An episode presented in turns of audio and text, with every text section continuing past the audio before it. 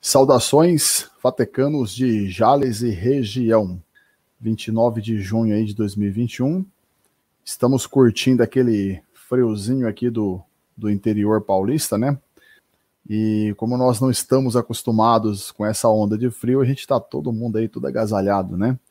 Bom, nós estamos aqui nessa noite para a gravação então do 18º episódio do Tech Trends, que é o nosso podcast oficial. Tech Trends ele é um projeto aí de de podcast da Fatec Jales, onde nós iremos aí trazer conteúdo relevante para os nossos alunos. Né? Então a ideia é trazer sempre profissionais aí de áreas diversas para falar sobre temas relevantes, sobre tendências, sobre tecnologia, sobre carreira, profissão, inovação, enfim, tudo aquilo que está ligado aí ao universo aí da, da de carreira e ao universo do mundo do trabalho.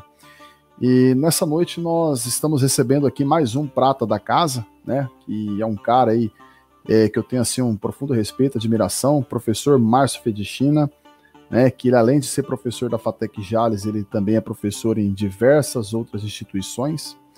E será um prazer falar com ele, trocar uma ideia com ele aqui a respeito de um tema extremamente relevante no nosso contexto atual, que é é, ou que são né, as profissões do futuro. Né? É, Márcio Fedichina, boa noite, seja muito bem-vindo aí ao nosso podcast e obrigado aí por ter aceito é, o nosso convite. Imagina, professor, é, professor Jorge, eu que agradeço o seu convite, para mim é um prazer estar aqui, né? Podermos bater um papo, né? Trocarmos algumas figurinhas em relação a esse tema importante, um tema que vai afetar todos nós, né? Já está nos afetando e vai continuar nos afetando aí para os próximos anos. Então, muito obrigado pelo convite. Legal.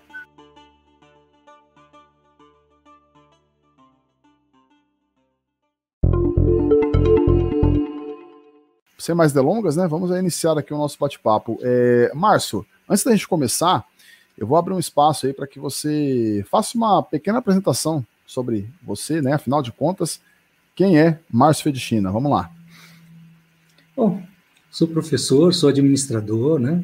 especialista em desenvolvimento gerencial, mestre e doutor em administração. É, sou professor aqui da FATEC Jales, da FIA Business School e de umas outras instituições de ensino, né? É, e também sou empreendedor, trabalho com startups, é, a gente está ligado nesse novo mercado, né, tentando aprender com esse novo mercado, apanhando bastante nesse novo mercado. É, e com isso a gente está tentando desenvolver novos negócios, entender o que está acontecendo nesse novo mundo. Mas enfim, é isso que a gente faz um pouquinho. Legal. É, ô Márcio, então vamos lá. Vamos, eu vou, eu vou adicionar aqui a, aquele material que você pessoal, a gente, vai fazer um, a gente vai fazer um esquema hoje meio diferente aqui, né? Normalmente a gente começa batendo um papo, é, mas o professor Márcio ele achou pertinente preparar aí um, um conteúdo aí para a gente dar um start, né?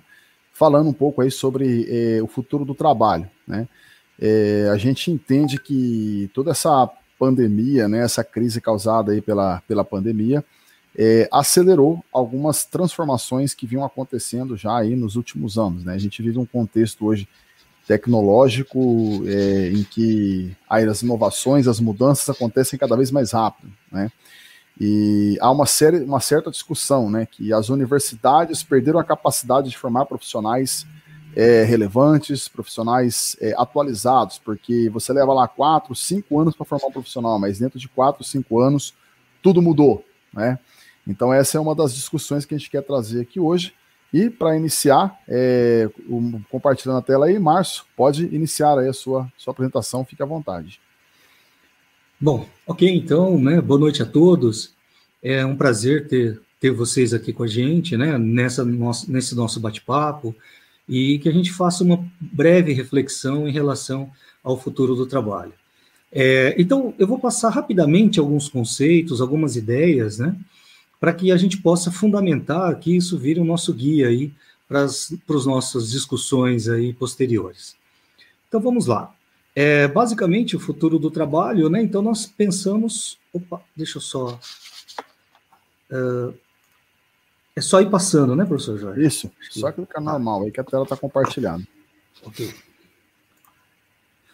Então, nós vamos falar um pouco agora sobre o futuro presente. Né? E, na verdade, o futuro presente são basicamente cinco frentes que estão influenciando, ou que uh, atualmente estão influenciando as nossas perspectivas de ação, as nossas perspectivas de carreira, as nossas perspectivas de humanidade. Né? Uma delas é, são as tendências demográficas, que basicamente envolve a questão né, de você ter um envelhecimento populacional, segundo dados do IBGE. É, você vê que as empresas precisam hoje começar a pensar em relação a essa questão do superar o etarismo, né, a questão das faixas etárias, né, elas têm que pensar muito mais em equipes hoje multigeracionais, né, que envolvem diversas gerações dentro do mesmo ambiente, com os mesmos objetivos de, da organização. Né? Outra coisa também importante que envolve as tendências demográficas trata da questão da ascensão feminina no mercado de trabalho. Né? Um estudo é, da McKinsey, que é uma das maiores consultoras do mundo, é, ela chama de Diversity Matters, né? É, justamente traz essa questão da ascensão feminina, da ascensão de vários outros grupos dentro do, do ambiente organizacional. Então, isso também é uma coisa que a gente precisa estar tá atento, né, que vai acontecer, está acontecendo e vai acontecer cada vez mais. O segundo ponto envolve a sessão das escolhas individuais. E essa ascensão de escolhas individuais, né, é porque as pessoas hoje elas preferem, elas querem ter maior liberdade e flexibilidade. E, ao mesmo tempo, também, por exemplo, duas tendências é, vão acontecer dentro dessa questão do trabalho. Por exemplo, um deles é o próprio trabalho remoto, né, que nós estamos conversando e que é um tema hoje muito premente por, né, do que está acontecendo hoje, e também o que nós chamamos de economia gig, né, que na verdade é um modelo que as empresas estão fazendo de contratação pontual e temporária, de acordo com a demanda, por exemplo. Então, é uma nova man uma maneira, né, muito mais flexível de contratação. Isso vai fazer com que as pessoas sejam muito mais autônomas, né, que as pessoas consigam desenvolver as suas competências e, e muitas vezes servir, né, prestar serviços dessas competências para mais organizações, por exemplo. Então, isso é interessante. E um ponto interessante dentro dessa sessão das escolhas é, nós, nós temos que optar agora, cada vez mais, por essa escolha chamada de aprendizagem intencional, que, na verdade, é nós vamos ter sempre a busca de um aprendizado integral, full time. Né? É, ca, aproveitamos conceito, cada experiência. Oi, Jorge, pois não? O conceito de lifelong learning, né? Sim, é, esse é o termo que, em inglês, é, né?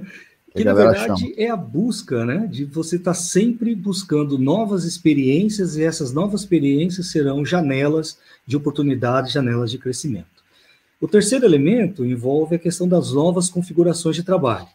E aí, hoje, o mundo está passando por um, um, estágio de escassez de talentos, de pessoas que realmente queiram né, e tenham competência para poder resolver os problemas das organizações. E esse é um grande é, desafio para as empresas, como fazer essa nova gestão de, é, de talentos, né, das pessoas. E aí nós até chamamos hoje isso de ecossistema de talentos. Né? Uh, a, a, quarta, o quarto elemento, a quarta frente é a revolução tecnológica, e aí nós pensamos em quarta revolução industrial, né? E aí é, já existem algumas previsões que dizem que até 2025, mais ou menos, as horas de trabalho das máquinas se equilibrarão às horas de trabalho das pessoas.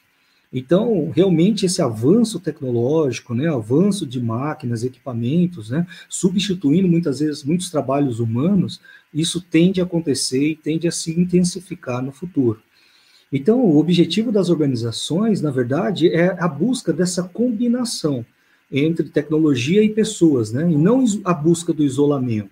Então, o objetivo, na verdade, não é você realmente né, desenvolver é, é, perspectivas diferentes para os dois elementos, como se fossem situações isoladas. Ao contrário, deveriam se tentar ver maneiras de combinar o elemento humano com o elemento tecnológico. É, outra coisa também que se fala muito nesse mundo hoje é o mundo digital, né? que é o mundo físico mais o digital. Então a gente vai ter que realmente procurar é, é, nos adaptar a esse novo, a esse novo momento, esse novo cenário. E por fim, os novos papéis das empresas, né? na verdade, é um novo posicionamento das organizações. A gente vê, tem visto que várias organizações, né, vimos o caso da Heineken, vimos o caso agora mais recente da Burger King, né, que tem feito ações intencionais voltadas a públicos específicos, com uma mensagem direcionada, e claro, essas mensagens precisam ser repensadas pelas empresas. É importante que elas tenham um posicionamento quanto a isso, né? Mas ela precisa entender como essas ela vai, né, é, qual vai ser o impacto dessas iniciativas que elas estão tomando. Outra coisa importante é a própria mensuração né, desses impactos, é, não somente em termos de campanhas, em termos de, né, de, de adotar uma determinada, é, é, uma determinada é, é, um discurso específico, né? mas também a questão, por exemplo, a preocupação que a empresa tem em relação ao papel dela na sociedade. E aí nós estamos falando de uma coisa hoje, né, que tem surgido é, tanto no Fórum Mundial quanto nas questões da ONU sobre o ESG, né, que é o Environmental, Social and Governance. Ou seja, a empresa ela precisa aplicar práticas de ESG para que ela consiga, né, ser mostrar para a sociedade que é uma empresa sustentável e, consequentemente, é uma empresa é, que, que tem, né, um valor a agregar para a sociedade.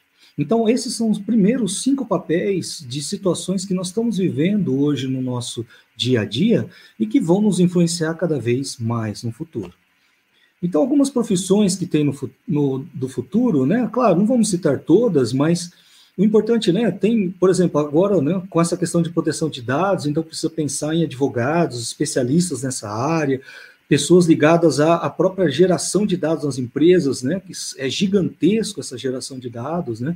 Então, cientistas de dados que trata, que trata do big data ou big data, né? Com data mining que é a mineração de dados, né, com a computação em nuvem, inteligência artificial, conselheiro de tecnologia na área da saúde, consultor de agricultura urbana, né, consultor de aposentadoria, né, com o envelhecimento da nossa população, consultor de entretenimento pessoal, né, uma outra maneira de se pensar como a empresa consegue trazer entretenimento aos seus clientes, né, consultor financeiro em criptomoedas, outros tipos é, de, né, de que nós chamamos de, de recursos financeiros, né?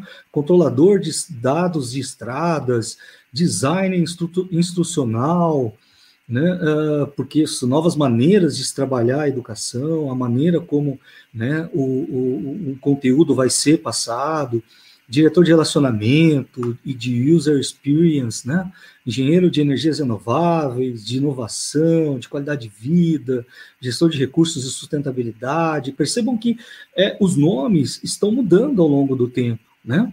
E que, na verdade, essas novas necessidades são perspectivas a partir do, do mundo, como o mundo está mudando e como ele está exigindo, né, necessitando dessas novas uh, profissões. Então, várias profissões são importantes e serão né, é, muito fortes no futuro, nos próximos anos. E aí a grande questão é essa busca, né? O talento ou ser bem sucedido. Né? Então, muitas vezes, às vezes a gente acha, às vezes nós temos um talento, mas por, por falta de um aprimoramento, por falta de uma busca especial, nós acabamos deixando esse talento ser, né? prejudicado, ou a gente acaba não sendo bem sucedido por justamente porque o talento, né, só o talento não basta.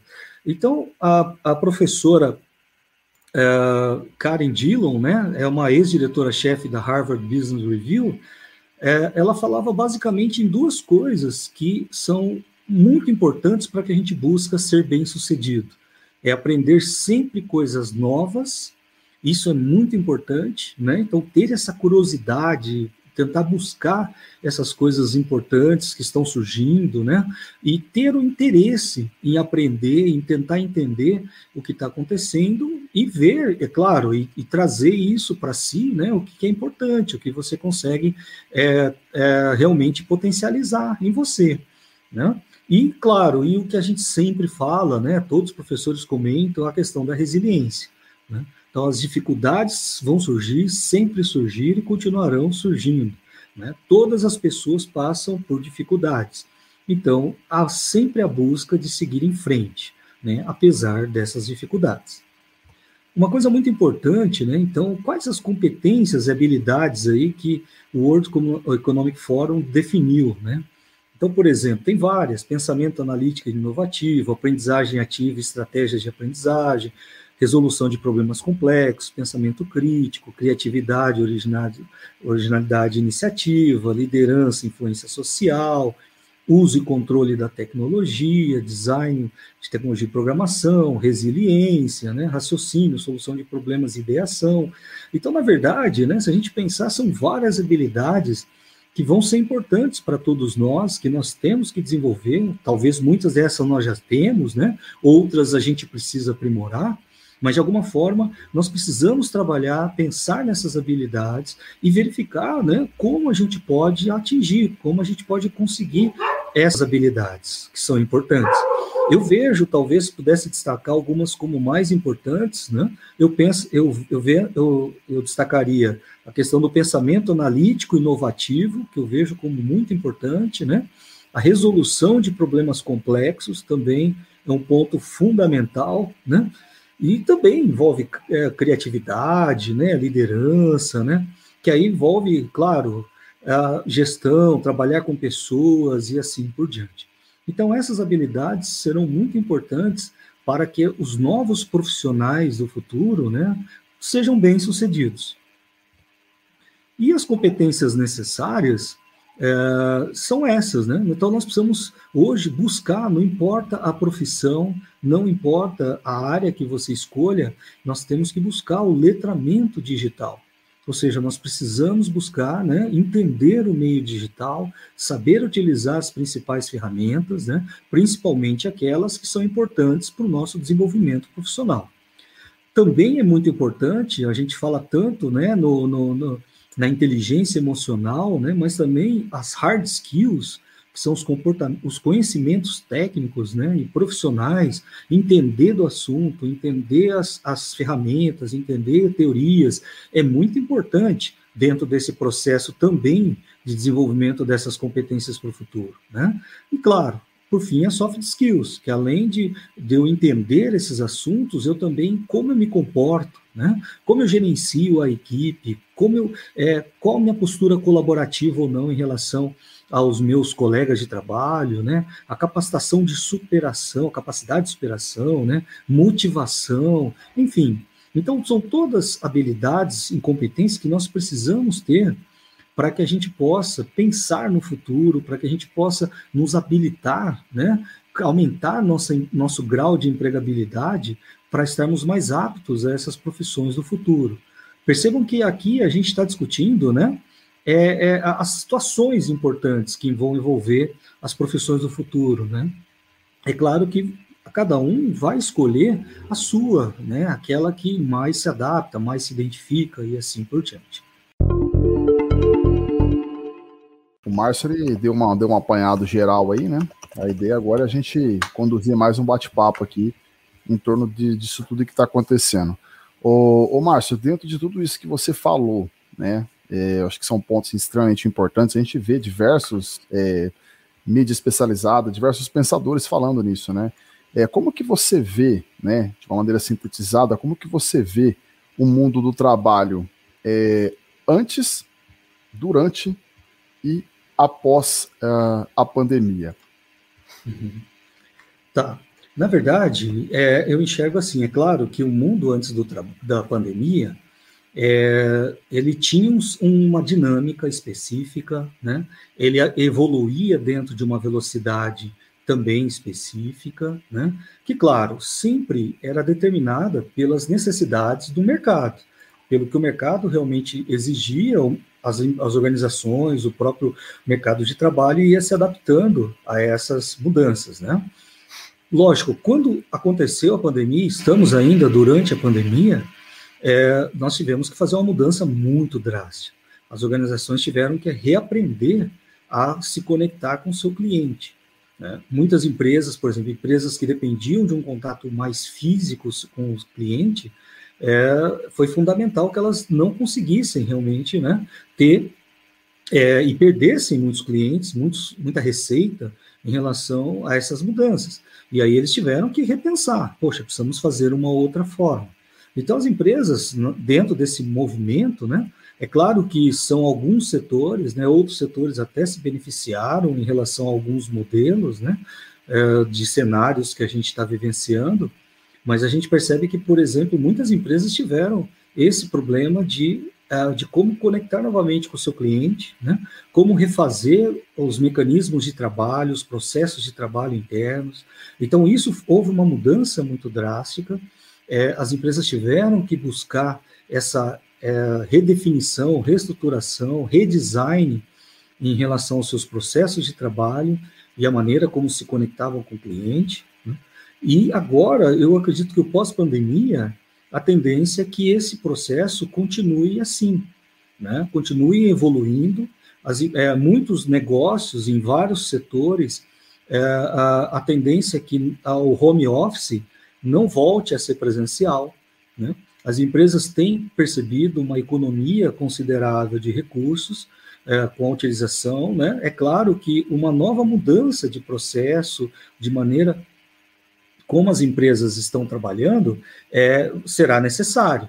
Por exemplo, né, elas vão ter que repensar como relacionar com, com, o seu, uh, com seu funcionário, que recursos que ele precisa ter para poder desempenhar um bom trabalho, enfim, é, não dá para simplesmente a empresa né, é, deixar em home office pela redução de custo simplesmente e não, é, né, e não dar os recursos necessários, porque aí pode haver um, uma perda de produtividade nas organizações. Sim. Então, a tendência pós-pandemia é que as empresas que tiveram é, vantagens né, é, é, significativas em relação a, a essas mudanças que estão ocorrendo, elas tendem a permanecer.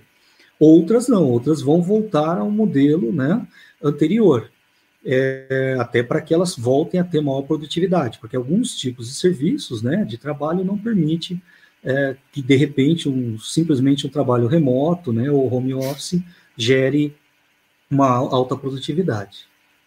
Certo, certo.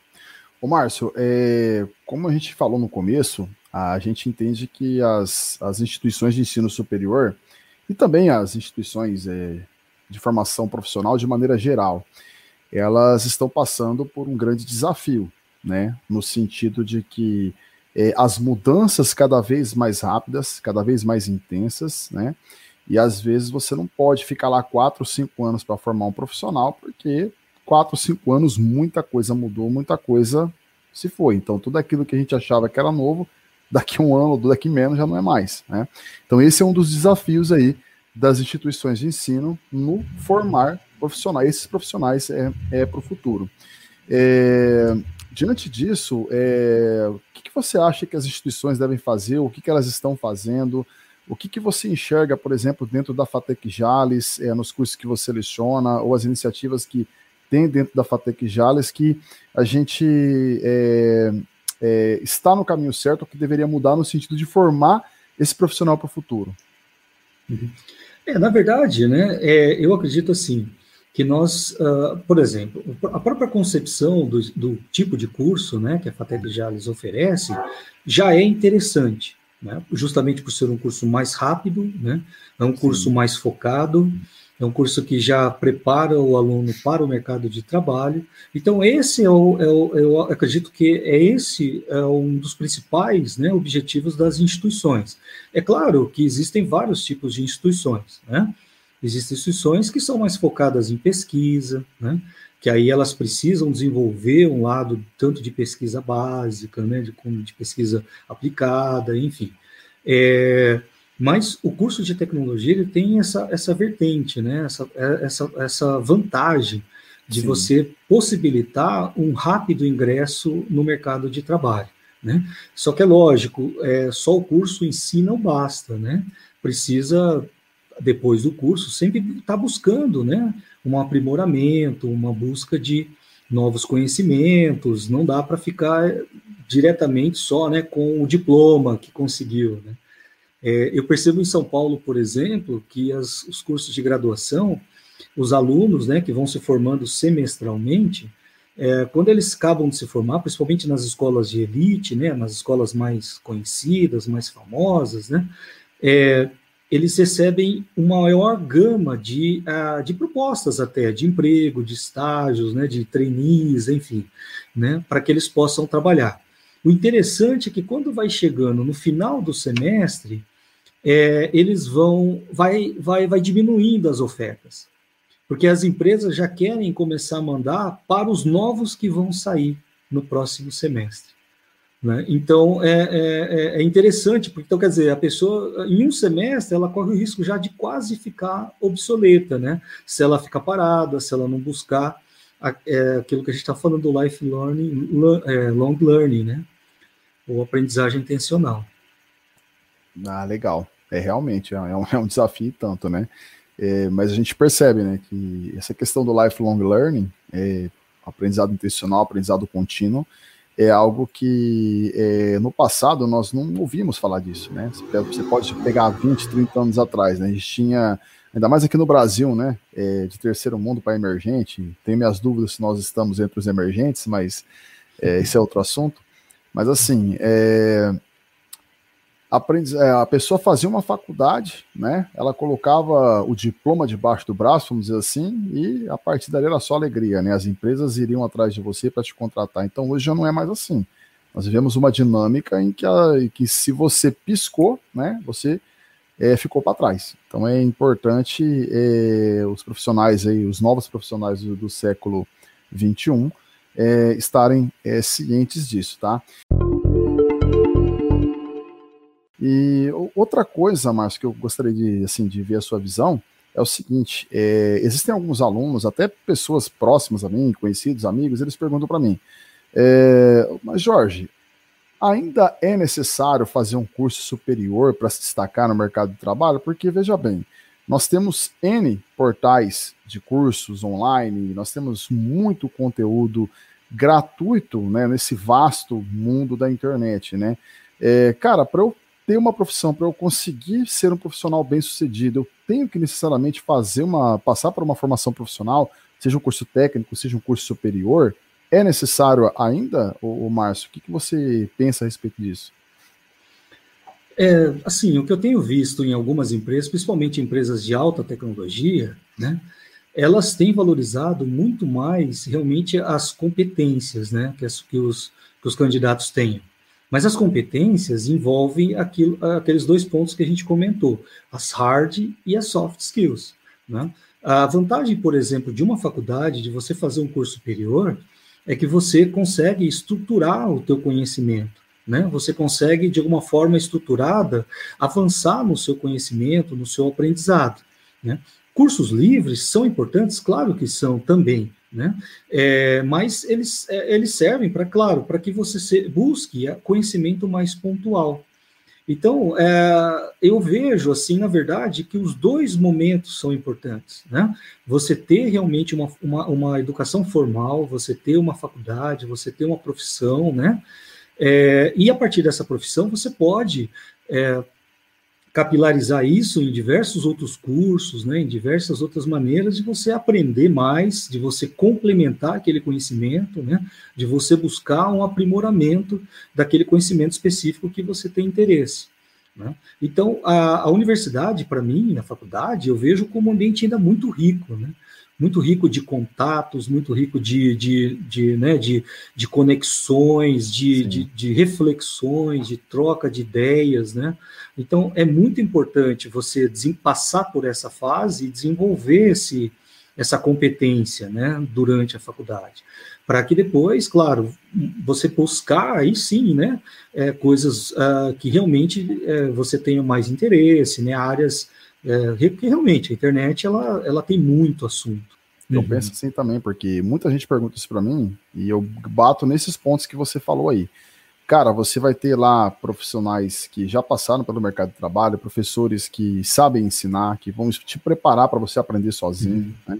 Uhum. Você tem um, um, um, conhecimento estruturado, onde você não vai precisar ver, ficar, como é que se diz, aprendendo pela tentativa e erro. Né? Nós já geralmente o professor já errou que tinha que errar, então ele vai trazer o conhecimento fresquinho para você, né? E um ambiente né, universitário, troca de ideias, contatos, network, isso é muito importante. Você na frente de um computador, não que você não tenha, mas é, você tem, mas com uma intensidade menor do que você está ali presencialmente ali é, no ambiente é, universitário. Né? Eu acho isso muito, uhum. muito rico mesmo, né? E é muito legal, muito legal isso. É bom.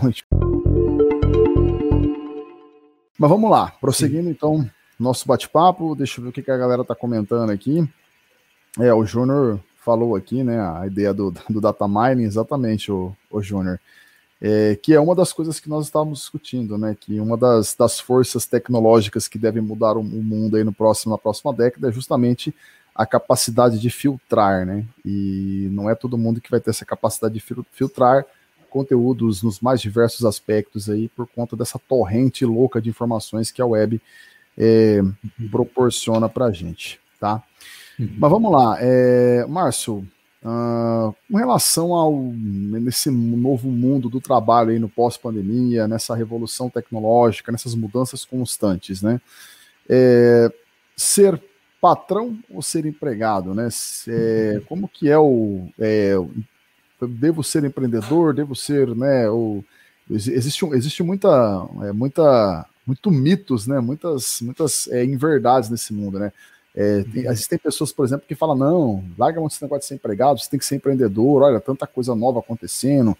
É, ou então tem gente que fala que não, olha, não, você tem que ser, procurar um, uma profissão, um conhecimento especializado e, e, e focar ali.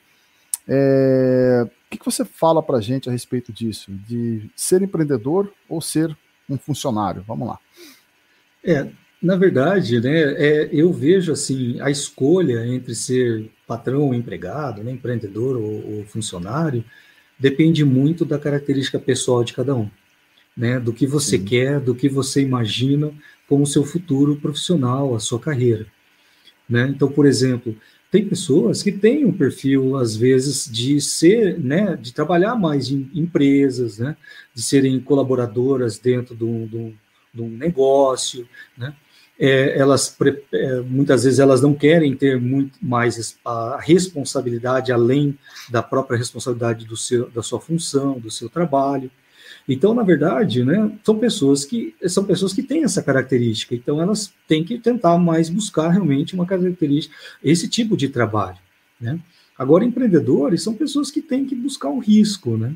Muitas vezes estão, é, né, assumem esse risco, são pessoas que, quando é, caem, levantam novamente, enfim, são pessoas que têm né, uma, um, uma gama, uma motivação maior de ser, né, empreender um novo negócio. Isso Sim. demanda mais responsabilidades, né, é, mais controles em relação a todo o modelo de negócio que ele está propondo, enfim.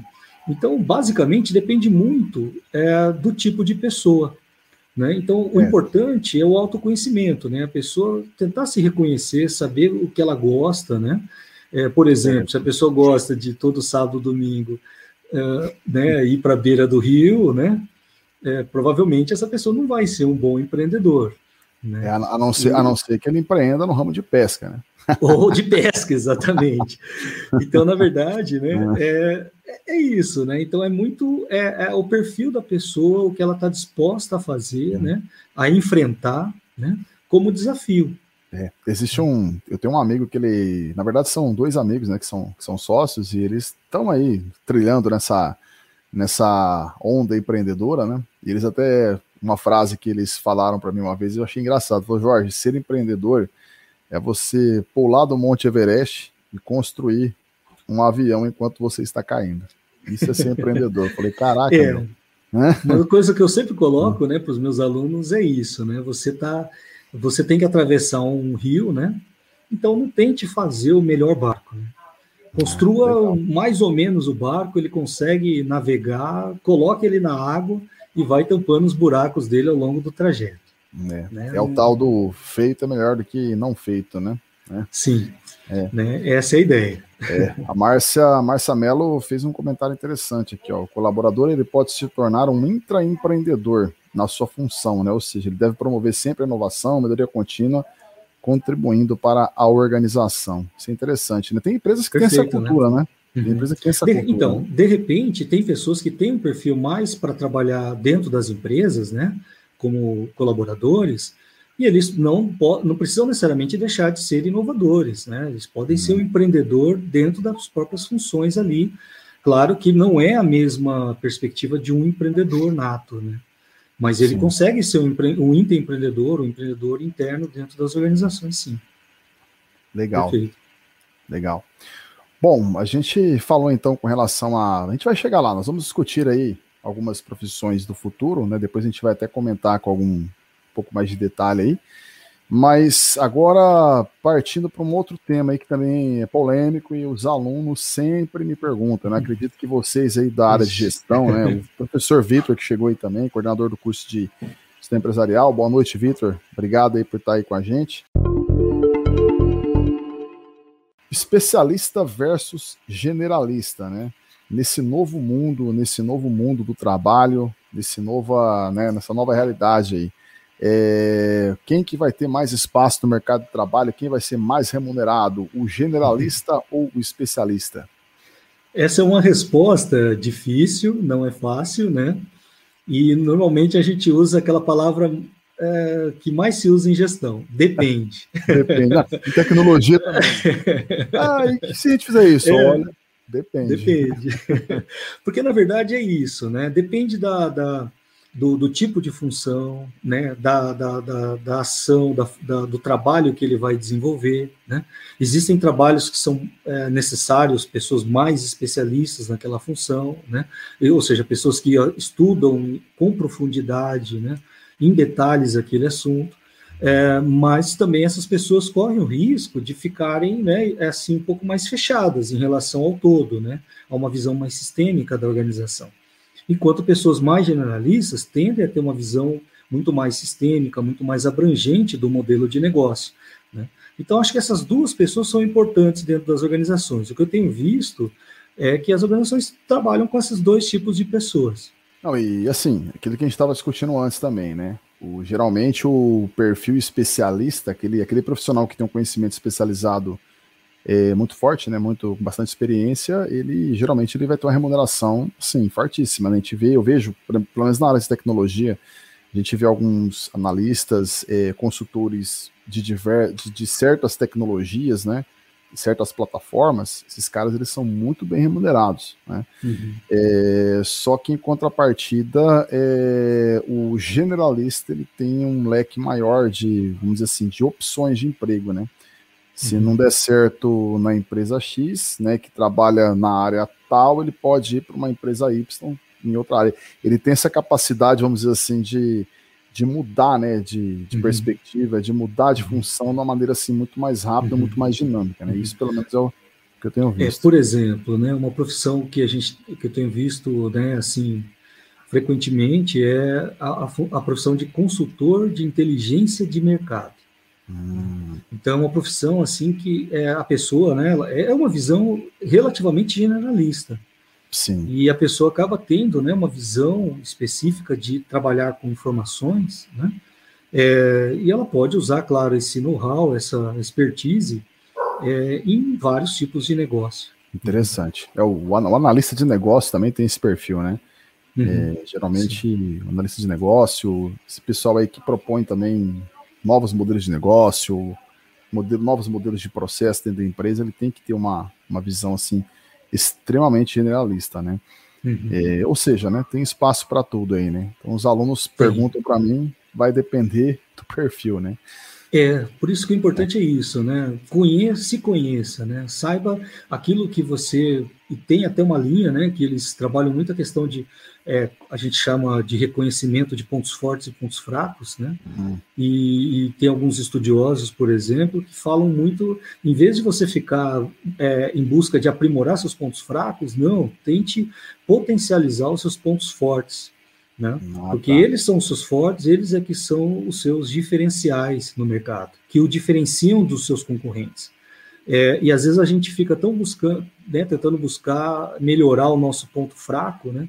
E de repente a gente fica com um ponto fraco que se torna medíocre, né? É. Não melhora tanto, né? E o ponto forte a gente também não aprimorou, então ele não fica tão bom.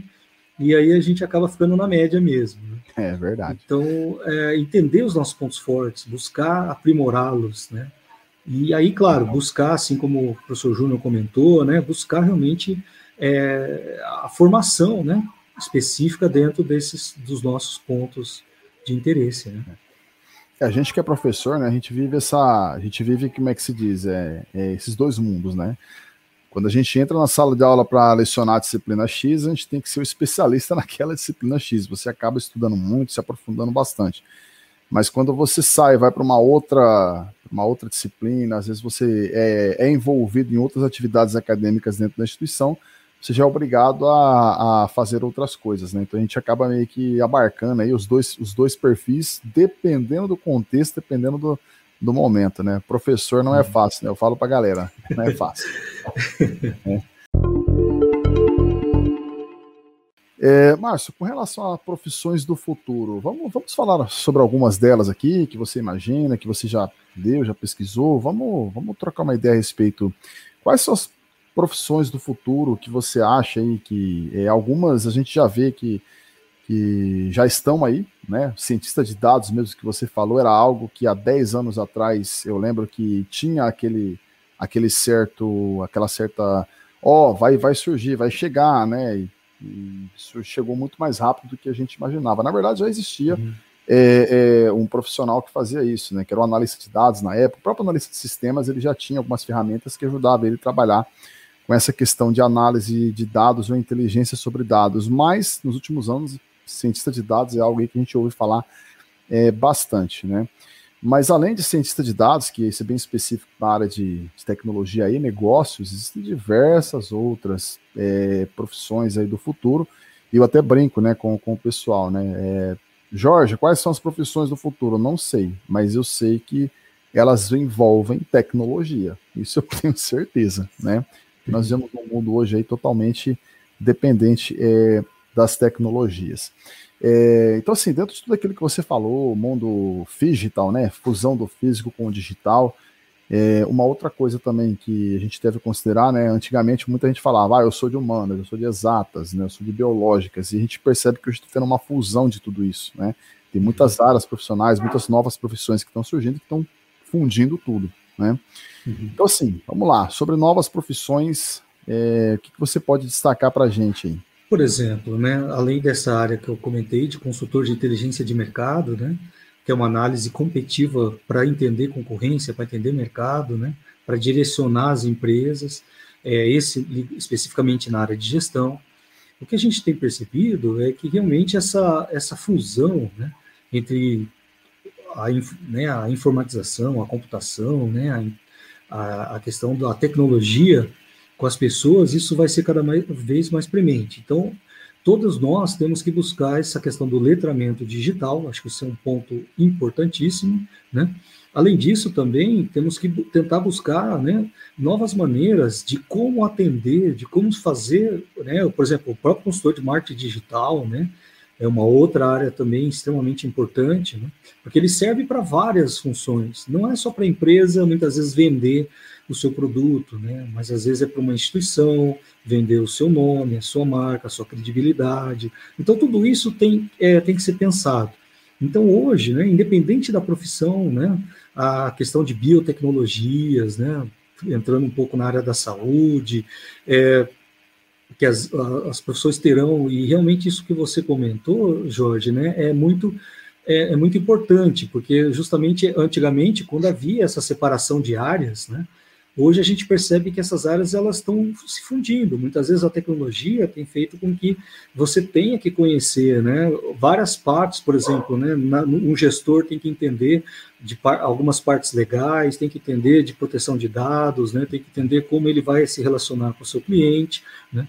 Um, uma, uma pessoa da área tecnológica precisa conhecer, né? Como ela, como ela vai é, trabalhar, por exemplo, ela desenvolve, vamos supor que ela seja especialista né, em programação, sei lá, né? É, em, em machine learning, sei lá. E de repente, ela só que ela precisa ter um conhecimento de gestão, ela precisa conhecer como funciona a organização, né? Até porque muitas, muitos desenvolvimentos que ela vai, vai fazer, ela, né?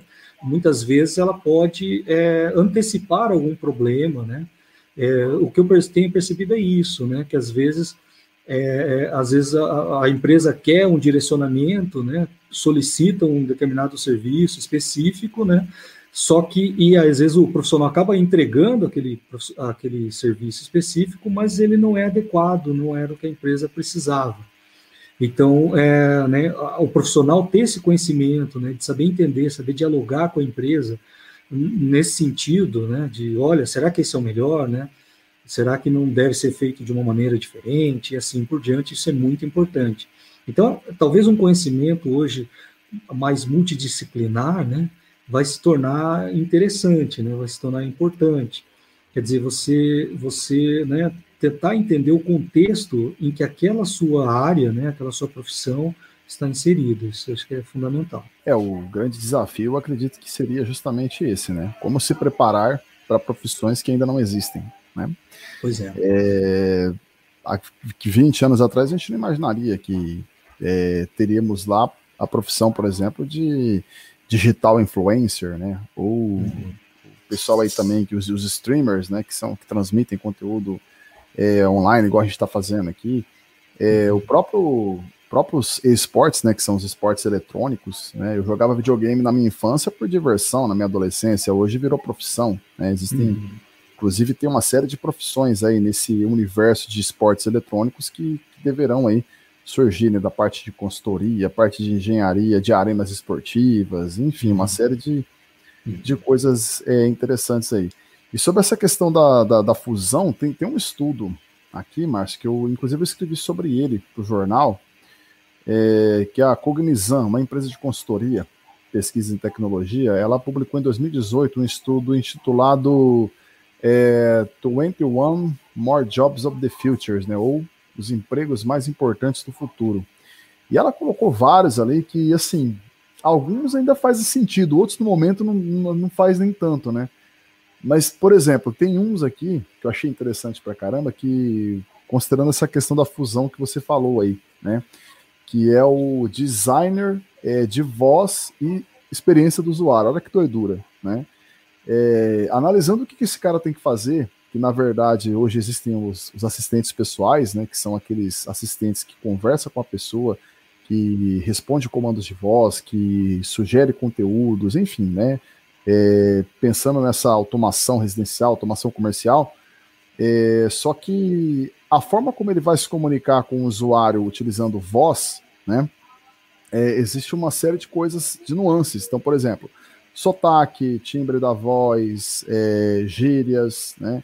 Então, o assistente pessoal, né, de uma determinada empresa, não vai ou, ou o robô virtual de uma determinada empresa, não vai poder falar comigo, né, com, com a gente que está aqui no estado de São Paulo, da mesma forma que ele fala com uma pessoa que está lá no Rio Grande do Sul, usando as mesmas gírias, as mesmas palavras.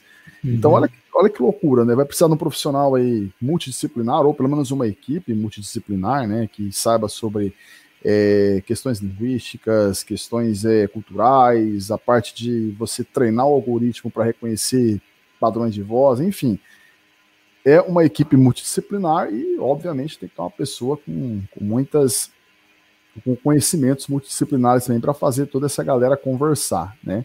Uhum. É, tem um outro aqui também que eu achei interessante, que olha só, é auditor de viés de algoritmo. Não sei se você, você é da área de negócio deve ter ouvido falar sobre People Analytics né, que é uhum. é você aplicar inteligência no desempenho é, dos funcionários, colaboradores, né, tem uma polêmica sobre isso, né, mas é, tem também a análise de currículo automatizada por meio de algoritmos, né, e como que você vai treinar um algoritmo para que ele seja imparcial no sentido de selecionar lá um currículo, né? Uhum. É, então, assim, existe uma série, uma série de polêmicas aí, né, a respeito disso de como que a tecnologia, né, é, é, ela reproduz é, os vieses humanos, até que ponto uhum. ela reproduz, até que ponto um algoritmo ele é imparcial ou não para selecionar uma vaga, para selecionar um uhum. currículo, para é, sugerir algum conteúdo. Então, assim, é, é, é, outro profissional também que deve saber de direito, deve saber de tecnologia, deve levar em consideração questões culturais. É algo assim também que eu vejo que no futuro muito próximo aí vai deve estar tá despontando aí é, no, no horizonte, tá? É, mas vamos lá, já estamos encaminhando para o final. O bate-papo tá legal, mas olha, já tem quase uma hora que a gente está falando. É, interessante. Passou rápido. É. Mas, ô, ô Márcio, é, uma coisa que eu gostaria de perguntar para você também, com relação à geração Z, né? Os nativos digitais aí, os nascidos nos anos 2000, né? Ou após os anos 2000 aí.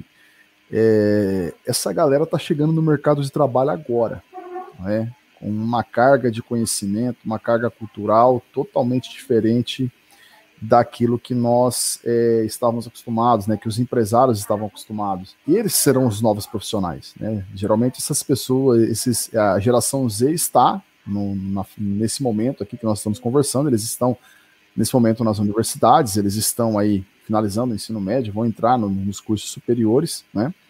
Só que são costumes totalmente diferentes, né? É, o que, que, a gente pode esperar aí da geração Z, desses nativos digitais, é, enquanto esses novos profissionais aí que vão mudar o mundo?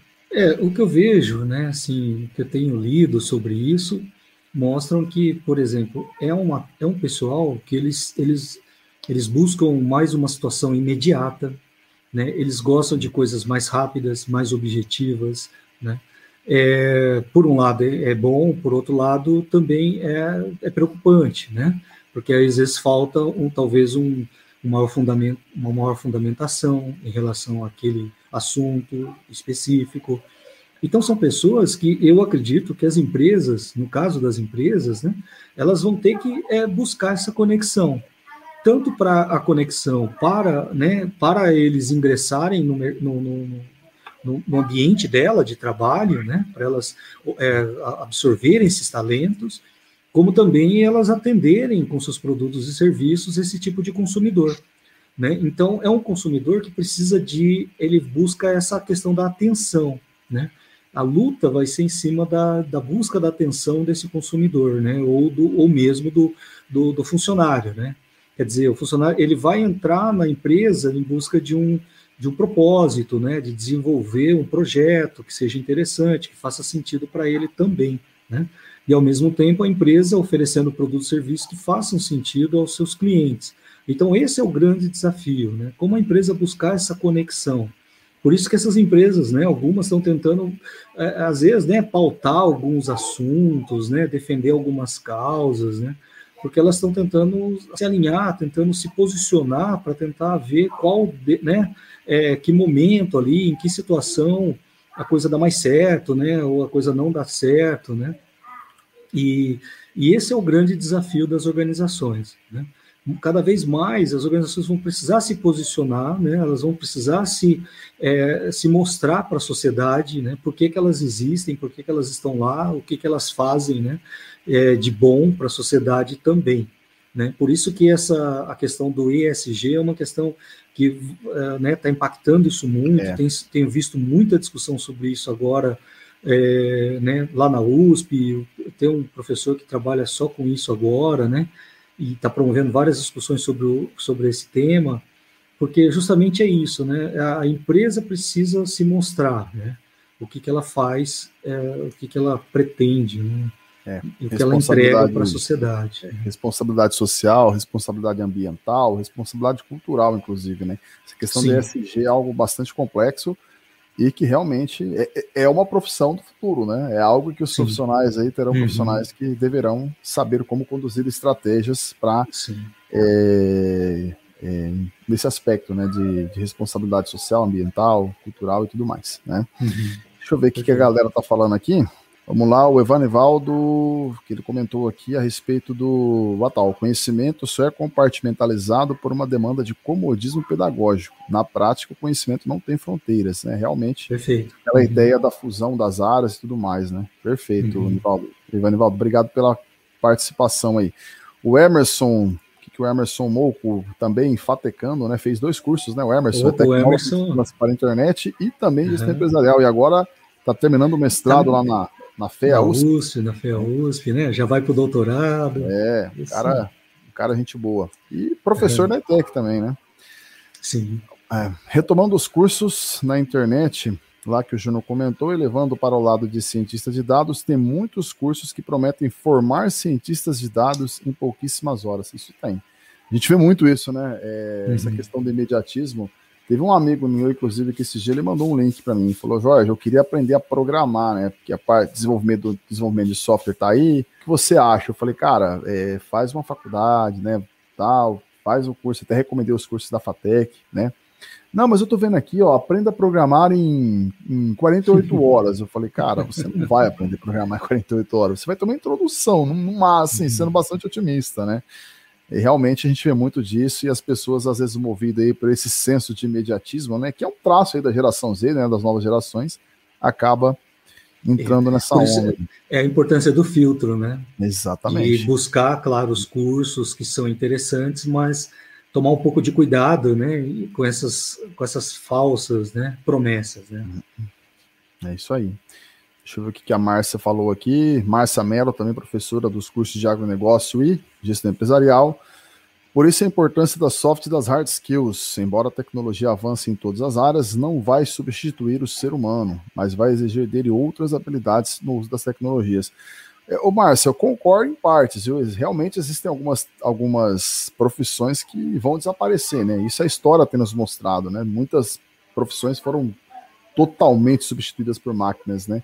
Mas eu também concordo quando ela diz que é, vai chegar uma, uma era em que nós não vamos mais trabalhar, as máquinas vão dominar o mundo, né? É, tá parecendo uma distopia, né, de George Orwell, hum, né, 1984, sim. ou, né, mas eu também não acredito que isso vai chegar, até por questões da nossa natureza humana, né? Que a gente não vai deixar chegar a esse ponto, mesmo que a gente tiver recursos é, e tecnologia é, para isso. Mas as, as novas tecnologias, né? É, tomando um gancho daquilo que o Márcio já falou, é, vai envolver justamente isso, né? Aquelas profissões que é, envolvem trabalhos repetitivos, que podem ser transformadas num algoritmo, né? Que são Trabalhos repetitivos previsíveis. Essas profissões, com certeza, elas vão deixar de existir aos poucos, mas uhum. aquilo que envolve a imprevisibilidade, a criatividade, a inovação, máquinas não são imprevisíveis, máquinas não são criativas, uhum. máquinas não pensam, então, assim, uhum. dificilmente elas vão substituir a gente aí nesse sentido, tá? É, até pensando, né, Jorge, numa questão assim de, de futuro, né, num futuro, vamos pensar assim, com, com menos conflito né, entre essa, essa, essa, questão né, entre tecnologia e ser humano, é, eu vejo muito essa questão da coexistência, né. Da combinação das, da, das vantagens dos dois lados. Né? Então, é como você falou, as, as atividades em que a máquina for melhor, ela vai fazer, né? ela é mais produtiva é, e ela é mais competir, econômica, né? né? não é. tem como competir. É. Né?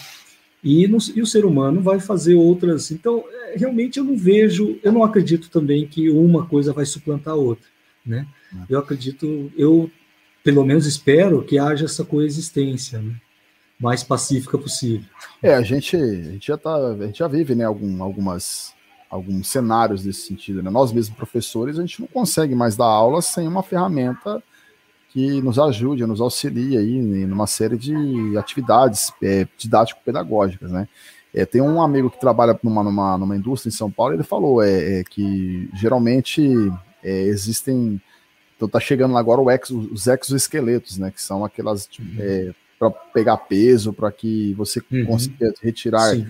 Retirar algum material. de cargas isso, internas da empresa, fluxo de produtos internos. Isso.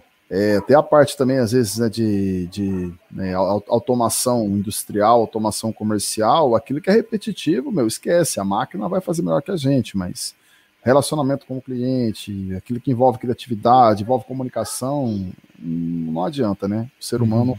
é insubstituível, né, nesse, nesse aspecto aí. No aspecto prático, é óbvio que não tem como competir com um robô, né? Mas no é, aspecto é, emocional. Eu, eu vi uma palestra uma vez é. de uma de uma moça, ela, eu, não, eu não esqueci o primeiro nome dela, mas é Schneider, né, o sobrenome dela. E ela falava sobre é, que a gente é, é já existe, né, a questão da inteligência artificial, né, que, a questão do aprendizado, tal, né, da máquina, enfim. Mas ainda não há a consciência artificial, é. que isso ainda é uma coisa muito humana. né? E essa questão humana ainda é, pelo menos é, até o momento, sim. é difícil de ser reproduzida. É. O Yuval Harari, né, um dos grandes pensadores aí, no livro dele lá, Homo Deus, ele fala sobre isso, né, que a consciência ela se desacoplou da inteligência. Né? Uhum. Então hoje Sim. você consegue ter a inteligência, que são as máquinas, mas sem o fardo da consciência, né? O empregado que cansa, que exige melhorias, que exige uhum. uma série de outras coisas aí, né? Então, uhum. e, e, isso tem uma série de implicações políticas, é, sociais, né? E que com certeza lá, lá na frente isso vai gerar problemas, né? Tipo, a gente pode criar uma massa aí de, de pessoas é, não simplesmente desempregadas, mas inempregáveis, né? Porque não vai, elas não terão onde trabalhar porque não vai ter a profissão delas uhum. distintas e de repente vão até depender aí de uma, de uma renda básica universal provida pelo Estado. Mas isso é um outro assunto que a gente pode uhum. discutir em outra, em outra live. Por isso que eu Vamos acho lá. que é muito importante, né, Jorge, essa, as pessoas entenderem assim, o mundo vai mudar, está mudando, como Sim. sempre mudou, né? Sim. É lógico, talvez numa velocidade diferente, né? Mas é, o importante é as pessoas buscarem, né? Entender que uh, cada vez mais a gente vai precisar é, desenvolver essa nossa capacidade, né, as nossas competências. Né? É, o que antes era mais fácil de se fazer, né, é, agora vai se tornar um pouco mais complicado. Nós vamos ter que nos preparar mais, né, nos qualificar melhor, para que a gente consiga atender essas novas necessidades que vão surgindo. Sim. E vão surgir, né? Então a gente tem condição de de se tornar empregável, de não ter problema né, de, de desemprego, enfim. O, a questão é que a gente precisa se preparar para isso. Né?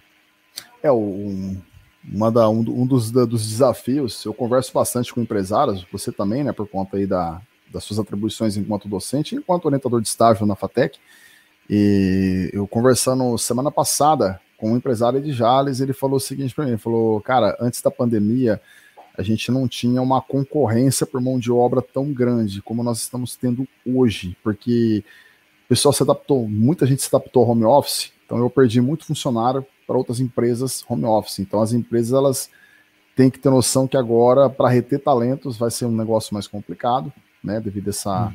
essa mudança.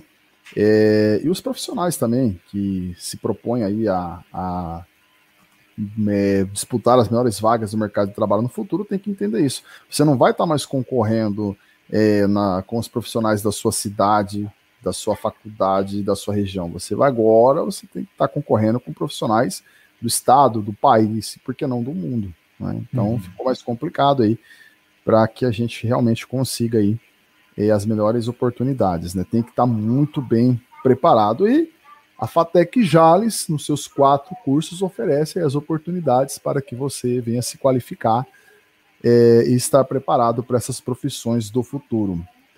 Vamos lá, estamos encaminhando para o final. Deixa eu ver aqui, a Márcia falou mais uma coisa aqui: o tripé da sustentabilidade, responsabilidade ambiental, social e econômica, valores que as empresas precisam mostrar para o mercado. Uhum. Bem.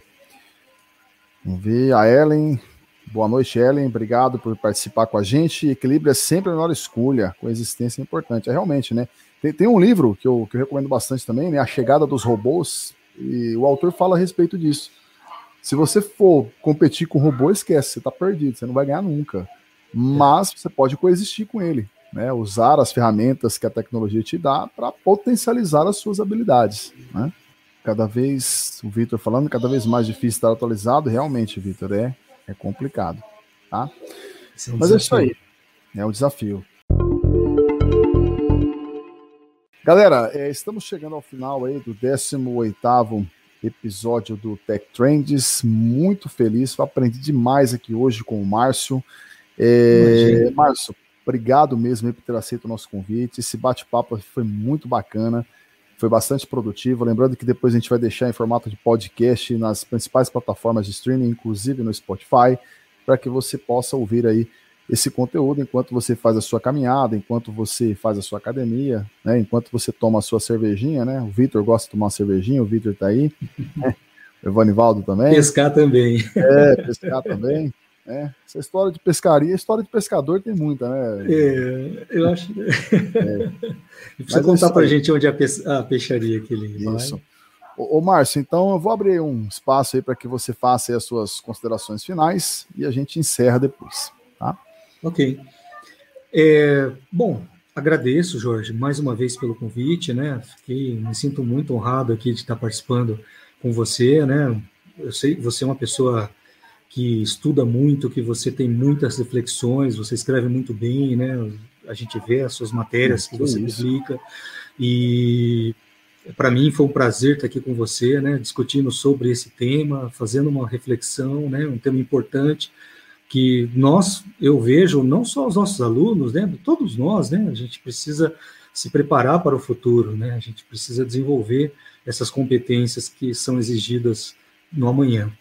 Então, é, eu agradeço muito essa participação, para mim foi um prazer, né, gostei bastante de passar essa hora aqui com vocês, foi, né, foi muito gostoso, assim, muito prazeroso, e estou à disposição. Sempre que vocês precisarem, a gente pode conversar novamente. Muito obrigado. Legal. Pessoal, estamos chegando ao fim. É, obrigado aí a participação de todos os professores aí da FATEC que nos acompanharam, alunos e ex-alunos. E o pessoal elogiando bastante aqui, viu, Márcio? Ó, o Evanivaldo também, o Vitor. Bom. Realmente conteúdo relevante e eu agradeço aí os vossos elogios, ainda mais vindo de um cara aí que eu admiro e respeito pra caramba. Mas estamos juntos com certeza você vai voltar aqui para a gente falar sobre mais assuntos relevantes aí. Pessoal, é isso aí. E mais uma vez, muito obrigado a todos. E tchau, tchau. Até mais. Falou, galera. Até mais.